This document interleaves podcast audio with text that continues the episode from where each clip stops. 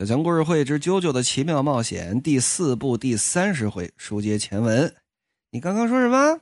啊？一根小指头就能干掉我呀？那我把你这手指头撅了，你怎么办呢？你比我大三岁是吧？殷实学长，我宰了你！东方长春，我宰了你！你刚刚这句话都已经说一遍了，还得说多少遍啊？心动不如行动，你来试试。得了。紧跟着张柱跟身进步上去就是这么一拳。原文书这里呢，荒木老师为了表现自己对于摇滚乐的喜爱啊，因为有这么一点小强一直没说啊，就是荒木老师设计的这些替身当中，呃，很多的替身的名字都是取自于国外的知名的摇滚乐队以及摇滚乐队的歌手以及这些歌手们出的专辑的名字。如果各位有兴趣，可以去网上查一查相关的梗。小强在这就不介绍了，我就把这个殷实明弹吉他的剧情就都给删掉了，因为荒木在这一篇的开章就已经说了啊，这把吉他呢纯粹就是个装饰啊，纯装饰物。张柱这边抖了一拳轰过去，但是呀，就在一瞬间，就感觉这殷实明瞬移到了自己的身后，怎么回事？他 又瞬移到我身后。成太郎先生第一次见面的时候就瞬移到我身后，他是能开实庭，这殷实明是怎么回事他他也能瞬移过去？不对，张竹同学。就见康一突然说了这么一句：“不对，不是他到了你的身后，是你转了个身。”啊！康一跟旁边解说：“是猩红辣椒出现了。”用惊人的速度让疯狂钻石来了个一百八十度的大转弯啊！张柱说：“还有这事儿，我怎么完全没有发觉？你看看，你原来是背对着我，现在你是面对着我了，你还没发觉吗？而且他是怎么过来的？在这海港的地下有很多的排水孔，排水孔下面都是电线。接下来的一分钟的时间，张柱啊，可真就是站着挨打了。”因为这猩红辣椒速度极快，在各个排水口都有可能出来。出来之后啪一拳，出来之后啪一拳。饶是并不会造成太大的伤害吧，那也是结结实实的一拳呢。就算是疯狂钻石不会受到太大的伤害，仗柱本身受伤啊。就见仗柱徒劳的嘟啦嘟啦嘟啦，让疯狂钻石这么一拳一拳的打过去，一点用都没有。光是把这海港的柏油的路面都给打碎了，打碎了又能有什么用呢？那说康一就跟旁边傻站着，只要在这猩红辣椒上稍稍写几个字不就没事了吧？哎呀，九九的奇妙单挑，对吧？能单挑的时候一定会单挑的。康一啊一直在给仗柱爆点，说那儿出来了，那儿出来了。问题是等到康一注意到的时候，电的速度是多快呢？就算是在漫画里，是吧？人的眼睛能够跟上电流的速度，但是也会迟一步。张柱同学，哎，完了！张柱同学，完了！张柱同学，完了！眼看着渐渐仗柱体力不支，被打得一身是血，这可如何是好？就见此时仗柱突然说了这么一句话：“康一，你能明白我的意思吗？”嗯，康一仔细观瞧，哎呦，这地上是怎么回事？黏黏糊糊。这湿哒哒的，这都是什么东西？仔细这么一看，哦，明白了，什么东西？感情仗柱的每一次攻击都是有目的的，每一次用疯狂钻石锤在地上，都进行了复原。你说锤在地上，除了砸坏地面之外，它复原什么了？把这港口的沥青的路面给复原成了焦油。或者说，把凝固的沥青给复原成了融化状态下的沥青，让它变成了流体流来流去，可就把仗柱身边所有的港口的排水口都给堵住了。而就在此时，张柱同学就在你后边，怎么回事仗柱正身后有这么一个排水口，嘣嘣嘣嘣嘣起来这么个泡。融化状态下的沥青啊，被顶起这么一个膜来，说这沥青也能起泡吗？它有气儿有打里头出来了，这液体的东西是吧？小强这个对于物理不是特别的懂啊，反正我看过路边熬沥青，那个味儿多难闻，咱们就不提了。总之这东西是会起泡的。常州同学就在你身后啊！啪，这一拳抡过去，好家伙，嘟啦嘟啦啦啦啦啦，一阵连打，给这新红辣椒好一顿暴锤啊！但是，新红辣椒想要杀掉仗助跟康一。继而去杀掉可以找到自己的本体，能够揭露自己存在的乔瑟夫·乔斯达的这个心情，也是真的。早就计算过时间了，要想追上成太郎的快艇，先一步到快艇上去杀掉乔瑟夫，只剩下十九秒的时间了。这十九秒，我得想个什么招？哎，无奈何，我拼了吧！怎么呢？开大了，开什么大？把整个小镇的电量一抓，底下这根电缆，噌的一下，整个杜王厅当场停电，所有的电量都汇聚到了新红辣椒的身上。好吧，弗利萨终极形态了，金色弗利萨。这新红辣椒这么一开大，再跟疯狂钻石打在一处，力速双 A 的疯狂钻石，在新红辣椒的完全形态面前毫无还手之力。被反过来摁在地上暴锤，打的这仗柱都飞出去了，啪的一下，整个人这身子摔在这么一辆铲车上，可不是压路机啊，不是罗扎罗拉达啊，不是，一辆铲车上面，咵嚓，整个人都陷进这车里头去了，这车的轮胎当时砰的一下都爆了，好脆的车，好硬的仗柱啊！东方仗助，整个杜王庭的电能跟我的身体真是非常搭配啊！现在我的心情真想高歌一曲，撒一口你嗨的呀子的。仗助说：“你他娘的说的都是谁的台词？别废话，给爷死！”抡起这么一拳，呜，这可真是电光石火，势大力猛。这一拳抡过来，仗助是绝无防御住的可能性。就在此时。由打旁边飞过来这么一片橡胶，什么东西啊？破轮胎皮。感情刚刚仗柱被打飞，是故意用自己的疯狂钻石的超强的攻击力，把面前这辆铲车给打爆的。铲车爆了，这轮胎也爆了，轮胎的破片四处飞溅，有这么一片飞到了这新红辣椒的旁边，仗住就手疾眼快。利用这一瞬间的时间，嘣嘣嘣嘣嘣，以这个破片为原点，复原了这个铲车的大轮胎。新红辣椒这个替身个子很小，正好结结实实的，嗯嗯，可就给封在这轮胎里头了。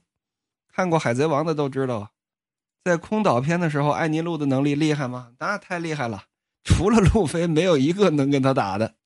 可以说，空岛篇真的就是《海贼王》当中自然系最后的荣耀。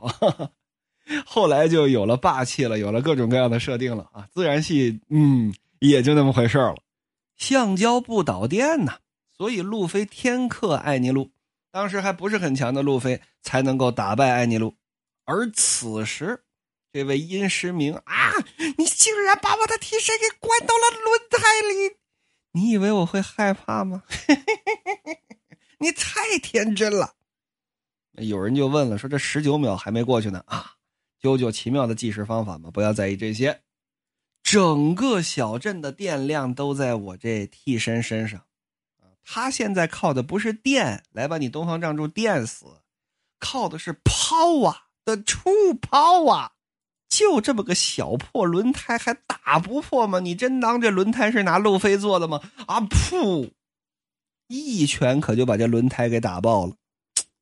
仗助躺在这废弃的铲车上，哎呀，你要不打爆他还好，你这一打爆他，正合我意啊！日，还没明白过来怎么回事呢，这破轮胎可就飞出去了，漏气儿了，呜的往外这么一飞。整飞到隔着这么五六米远的海里头，一掉在海里头，我这走了，我这感觉要化了。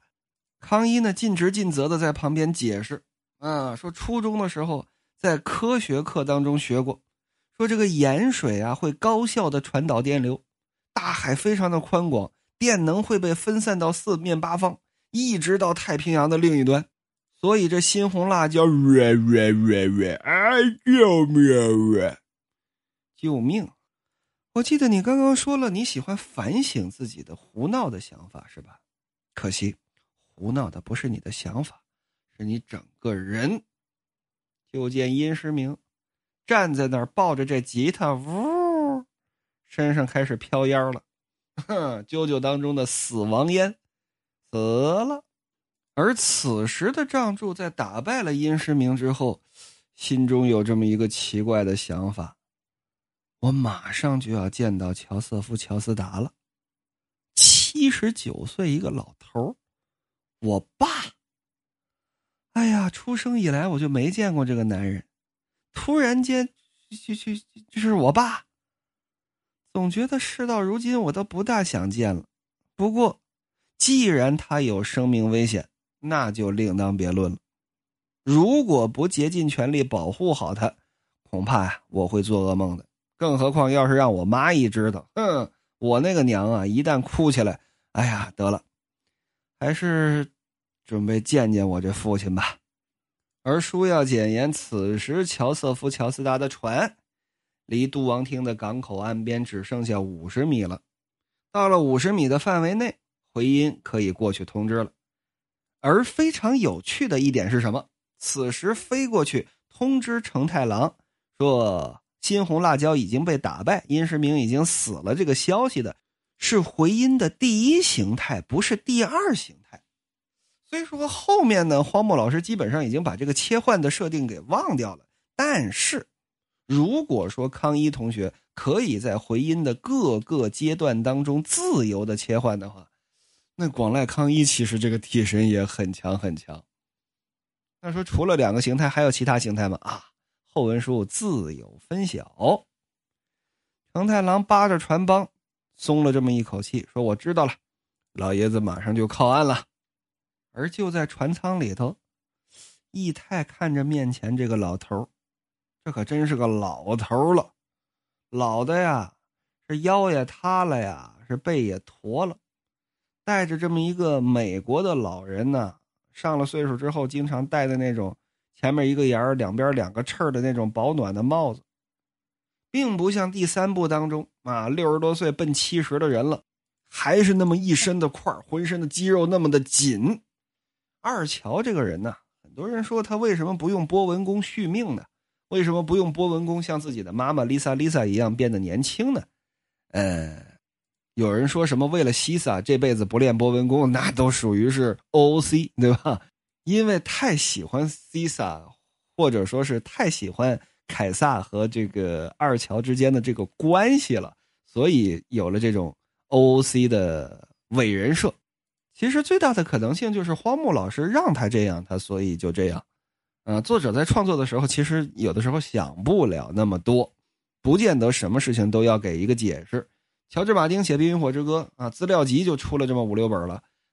你说《冰与火之歌》的设定详细吗？太详细了。但是饶是如此，也会遭到粉丝的质问。你那儿说不明白，这儿说不明白。比方说这么多的行军打仗，啊，你这《冰与火之歌》原著啊，咱不说那唠叨的电视剧，原著当中打了这么多仗了，哪一仗提到粮草了？哪一仗提到后勤补给了？维斯特洛大陆上的人打仗都不用后勤的吗？嗯。而面对这种读者的质问，乔治·马丁就说：“是不是我写了龙，我还要顺带给你解释一下龙的飞行原理是什么？龙的飞行到底用空气动力学来怎么解释，我才能够写一只龙在天上飞呢？所以说，乔治·马丁尚且如此，更何况没有时间去做详细设定的荒木老师呢？包括后文书，包括第五部。”啊，第六部很多很多的角色呢，嗯，他的替身的能力到底怎么解释，都是在这部作品连载结束之后，在出设定集的时候，或者说画集的时候，才给了这么一个模糊的概念。而决定这种情况的是什么呢？恰恰是因为它是连载的一本漫画，虽说到了啾啾第四部的时候，荒木老师已经成角成腕了，对吧？集英社对于荒木老师那是捧着了，绝大多数的人设可以由荒木自己来做主了，除了不能用女性来做主人公这一点啊，荒木老师一直耿耿于怀。前文书咱们也讲过这个梗，后文书等有了女性主人公的时候，咱们会具体的说。一直想用这么一个女性来做主人公，然而日本那个社会是吧？哈，这也导致了第六部虽说是女性主人公，但是也从第六部开始。啊，《啾啾的奇妙冒险》正式脱离了少年跳跃，它不再是少年漫画，而变成了青年杂志当中连载的漫画。总之啊，人设是来不及做那么细致了。对于这么一本每周都要画十八页、每周都要画十八页的漫画来说，所以关于二乔为什么不用波纹弓来让自己变得年轻啊，绝对跟 Lisa、Lisa 跟凯撒。没有一丁点的关系啊，单纯的就是荒木想把他写老，所以他写老了。如果非要找个理由的话，呃，符合二乔这个人设的设定应当是什么呢？就是懒。二乔本身就是这么一个混小子的性格，你指望他像成太郎一样吗？在监狱里边也拿着这么一本小海豚的海洋学的书看吗？呃，不可能的，不存在的。所以，我个人认为，如果在不 OOC 的前提之下解释这个问题的话，那就只有这么一个原因：二乔很懒。这个懒导致了他的波纹功久不练习，也导致了他不会去刻意的开发紫色隐者的能力。但是啊，时光都去哪儿了？第二部当中那个意气风发的少年郎，此时已经七十九岁高龄了。个儿啊，还是那个个儿，但是身子塌下来就显得没有一米九五那么高了。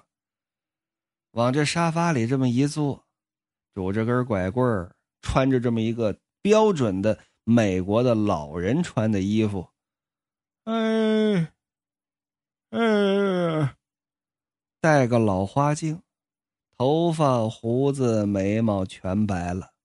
你好，老东西，欢迎来到杜王厅。